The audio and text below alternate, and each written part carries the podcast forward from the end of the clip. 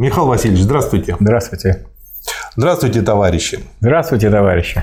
Мы разобрали очень интересную тему, связанную со стихийностью и организованностью. И в связи с этим поговорили и хорошо разобрали тему профсоюзов. Но а мы тогда же и остановились на том, что профсоюзы имеют свои ограничения, и что с помощью только профсоюзов или кружков, или соединений кружков и профсоюзов мы не, вырвемся из капитализма, не перейдем к социализму. Что делать дальше? А дальше надо понять, что вот буржуазия, имея власть, и имея господство так сказать, экономическое, она, она обеспечивает большинство а, в сфере идеологии свое. То есть идеология господствующего класса является господствующей идеологией. Поэтому сколько бы ни было у нас кружков – Сколько бы ни было у нас э, университетов, университет ну, спокойно смотрит на это буржуазия и сказать, ну делайте, делайте, вы угу. там делаете свои университеты, а мы вам через интернет, через угу. телевидение, через радио, через газеты, через книги, мы вам выливаем такое количество, так сказать, так, э, порций э, буржуазной идеологии, что этого хватит для того, чтобы всегда большинство было у нас. Поэтому закон, это вы прочтете сами у Ленина, я не буду сейчас об этом останавливаться, через голосование никто никогда не пришел к власти. Я имею в виду другой класс, противоположный. А разные организации одного и того же класса, они вот, так сказать, меняются местами и дурачат людей. Да. А Марс говорил, что один раз в пять лет э, представителям угнетенного класса дают возможность решить, кто из представителей угнетающего класса будет представлять и подавлять их в парламенте. Так что делать тогда, если что видим, делать? что профсоюзов что и делать? кружков не хватает? Что делать? Значит, надо вести классовую борьбу за изменение общественного строя. Как? А для этого нужно создать партию, потому что партия – это авангард. Вы без авангарда никогда не победите. Авангардом класса является партия. А если у вас впереди арьегард, то вообще вы идете не туда. Правильно? Угу. Значит, а что такое авангард класса? Очень простое определение. Прямо вытекающее из, из того, о чем мы говорили, когда говорили о кружках. Что э, это такая группа людей, которые, а, выясняет интересы класса, это надо, в кружках надо это выяснять или нет? Надо. Это всем надо знать. А в чем состоят интересы передового класса? Б. Организовывает это класс и, так сказать, осуществляет, вносит в класс сознание его интересов и организовывает его борьбу. То есть борьбу рабочего класса надо организовывать по всем правилам науки. Это знает буржуазия, у нее все организовано. У нее mm-hmm. есть партии. Она их, правда, наделала много, чтобы люди думали, что, их, что есть тут выбор, а выбора никакого нет. Это как вы сейчас пойдете в мясной магазин, а там везде написано сосиски, сардельки, а написано из курицы, из курицы, из курицы, из курицы. Это вы еще оптимист, Михаил Васильевич. Написано, что из курицы. Я же не сказал, а что еще очень много написано, что из сои. А еще я видел картошку без картошки. А многое не написано. А вот если перемолоть, это я читал в журнале «Плановое хозяйство», если перемолоть кости, знаете, такие маслы, в муку и добавлять в колбасу, вы этого не заметите, будет просто колбаса невкусная, а это безвредно. Как эти частицы заходят к вашему организму, так и выходят. Поэтому э, понятное дело, что буржуазия построила такую систему обороны, систему защиты, потому что у нее две задачи: осуществлять государственную власть, да, и, так сказать, бороться с попытками эту власть отобрать. А у рабочего класса три задачи. Ему надо, во-первых, взять эту власть, а потом это сохранять и использовать для решения своих задач. Причем это уже делалось. Это делалось в России один раз. Поэтому, если мы будем изучать историю революции, у того же Ленина и Сталина – угу. то мы это узнаем. Другое дело, что надо к этому проявить интерес, чтобы это было не просто вот вы читаете, так вот это надо вычитать, а как вот э, партия действует. Партия была маленькой, вот э, всего лишь в третьем, э, в 98 году собралось 8 человек, их всех арестовали, это был первый съезд в Минске, на территории Белоруссии. И на этом закончилось вроде бы. А потом раз, и уже появился второй съезд в 1903 году. Там уже программа. Причем программа составлена такая, которая сейчас актуальна.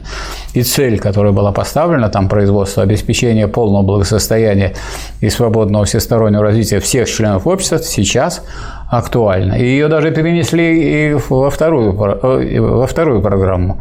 Его выкинул только Хрущев на 22-м съезде. То есть надо эту так сказать, науку взять на вооружение. Это называется высший пилотаж. То есть партия – это высший политический пилотаж.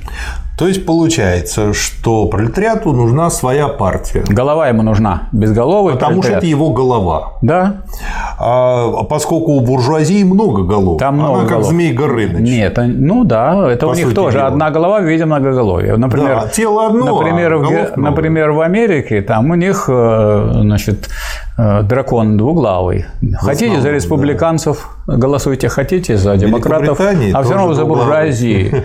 А у нас э, у нас трехглавый змей. Вот, либо за единую, либо за справедливую, либо за ЛДПР. Ну, а КПРФ будет делать вид, что она как бы против борется, хотя она не оппозиция его величеству, а оппозиция его величества. А она здесь как бы приложена, чтобы доказывать, что у нас все демократическое. Пожалуйста, болтайте о коммунизме сколько хотите. Но это и хорошо, вам никто не мешает изучать Ленина, говорить В про этом есть свой коммунизм. плюс, Есть да. свой плюс. Ну, КПРФ же терпит, держит, они в Думе представлены. Поэтому спокойно работайте, никто за вами не придет, никому вы не нужны Да. со своей наукой. Получается, что нужна своя партия. А, Но Ленин говорил, что в партию нужно брать авангард класса. Да. А кто авангард у пролетариата? Авангард у пролетариата, во-первых, э, у самого большой авангард – это городские, фабрично-заводские, промышленные рабочие.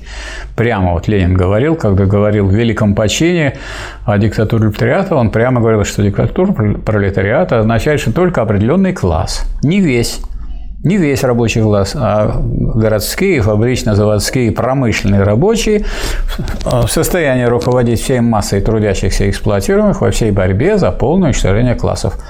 На чем делал упор Ленин и почему на этом самом? Потому что они связаны с соответствующей крупной промышленностью, с передовой, э, в том числе и буржуазной индустрией, которая сама рождает и планомерность, и коммунизм, то в себе. Ну, то есть, если я правильно понял, тут даже а, важна связь э, не обязательно с самой современной индустрией, как могут подумать, например, Да. на программистов, а важно, что эти рабочие сообща работают, Да, они- они коллективисты Их- по всем признакам. Их дело в том, что капитализм основан на фабрике, на фабричном производстве. А что такое фабрика? Фабрика – это машинное производство. Машинное производство – это оно рождает коллективизм рождает независимо от того, что хотел капиталист.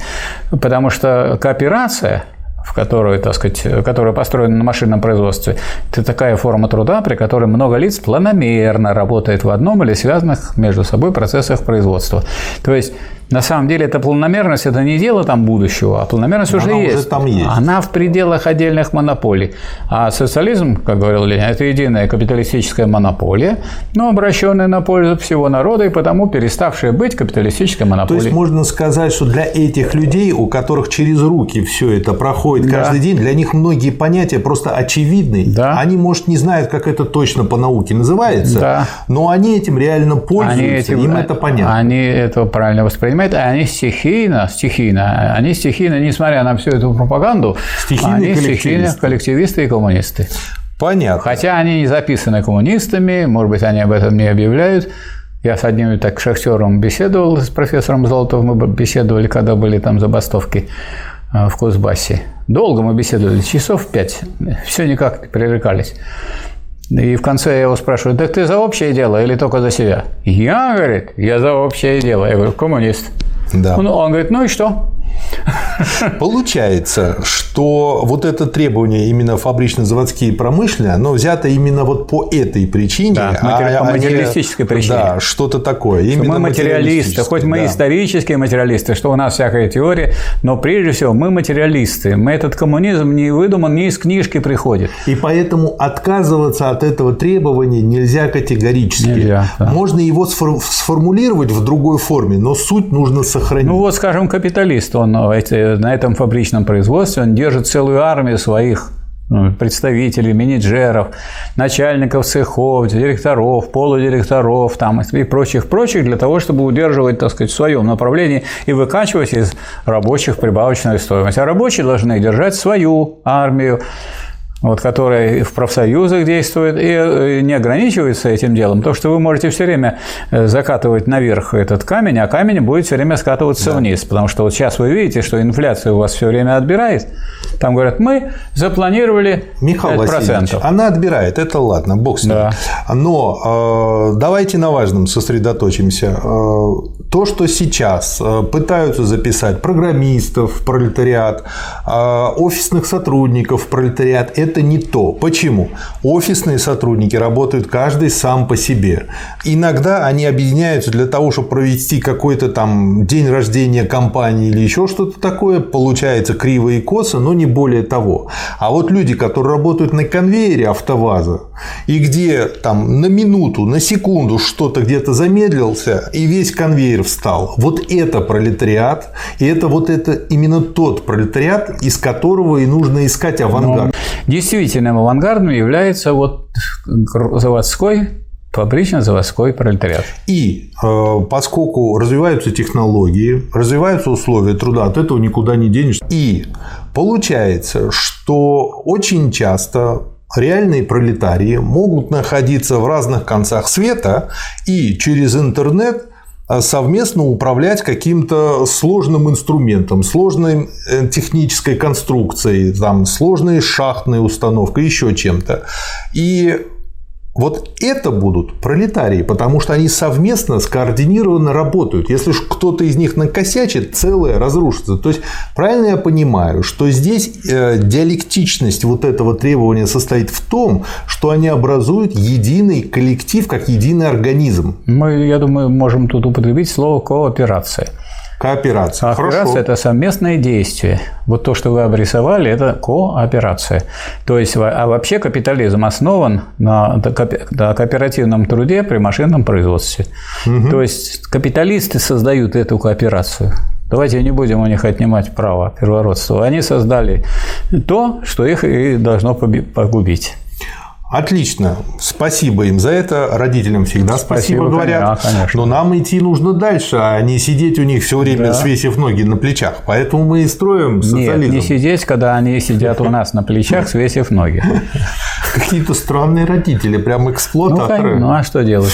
Какие да. есть? Родители не выбирают. Получается, пролетарии раз, и э, те пролетарии, которые вот такие кооператоры по принципу работы, для которых это очевидно и понятно, это два, они могут составить авангард этого рабочего класса. Да. И, собственно говоря, уже из этого авангарда в первую очередь имеет смысл чтобы люди шли в партию, учились, получили теоретические знания и начинали активно работать. Да, Я конечно. правильно понял? Конечно. Хорошо. Но это не, не закрывает двери и для всех представителей любых других социальных групп. Как вы знаете, конечно. Маркс не был пролетарием, ни таким, ни сяким. Да и Ленин тоже не был. И Ленин, ужас, а Энгельс и пап был фабрикант.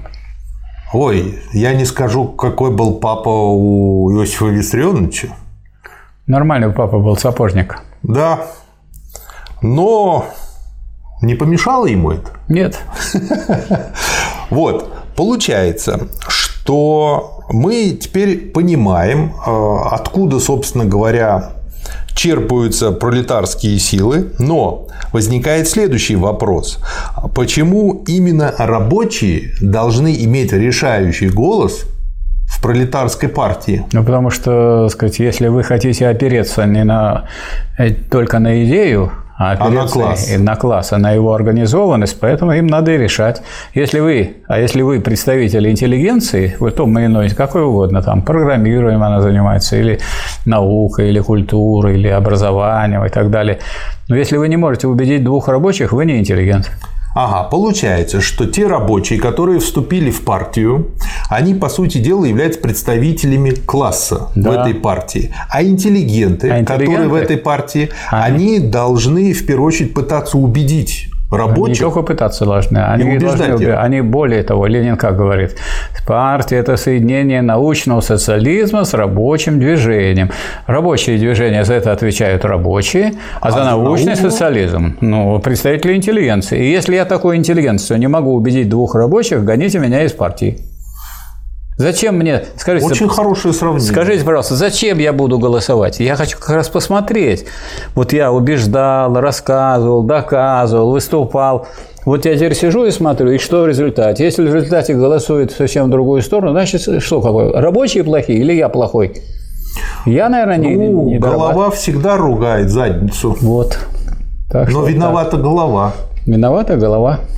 Так что я вот не понимаю таких интеллигентов, которые хотят себя записать у рабочих. Зачем вы себя записываете? Если вы такой прогрессивный, продвинутый, как Маркс, Энгельс, Ленин, Сталин, двигайтесь вперед и зовите вперед. Мы очень хорошо и плавно подошли к роли интеллигенции. То есть какая роль интеллигенции? Интеллигент... За что она отвечает? Интеллигент – носитель знаний. Если этот интеллигент этих знаний не имеет, он не интеллигент или паршивый интеллигент.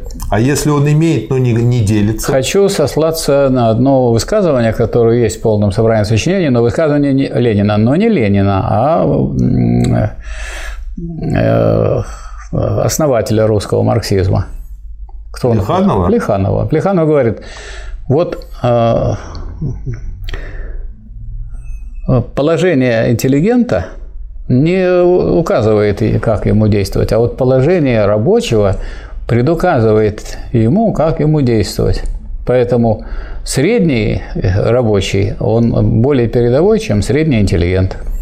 То есть, грубо говоря, а, ожидать э, от того, что средний рабочий какой-нибудь коленца выкинет э, гораздо с меньшей вероятностью, да. чем интеллигент. Интеллигенция а вот интеллигент, более склонна эти коленца выкидывать. Да, хотя на самом деле без таких преданных рабочему классу интеллигентов не может быть ни партии, ни рабочего движения победоносного, ни социализма. Ну, это как яблоко без семени. Ну, это невозможно, да. Да. Очень хорошо. А вот Горький очень хорошо высказывался. Говорит, почему вы, так сказать, считаете, что это вот принижает интеллигента? Вы же как прожектора, вы освещаете путь рабочему движению. Это никак вас не принижает. Освещаете. Нет, он хочет записаться в рабочий. Вот мы все время видим, что какие-то новые отряды все хотят записать себя в рабочий, чтобы что? Чтобы по записи, что ли, считаться передовым? По действиям оценивать людей в истории? По действиям. Понял. Резюмирую, Михаил Васильевич. Для того, чтобы научиться организуем, либо вступаем, либо и то, и то в кружок. Для того, чтобы начать активно что-то действовать, начинаем заниматься профсоюзным движением, вступаем или организуем профсоюз, либо фракцию в профсоюзе.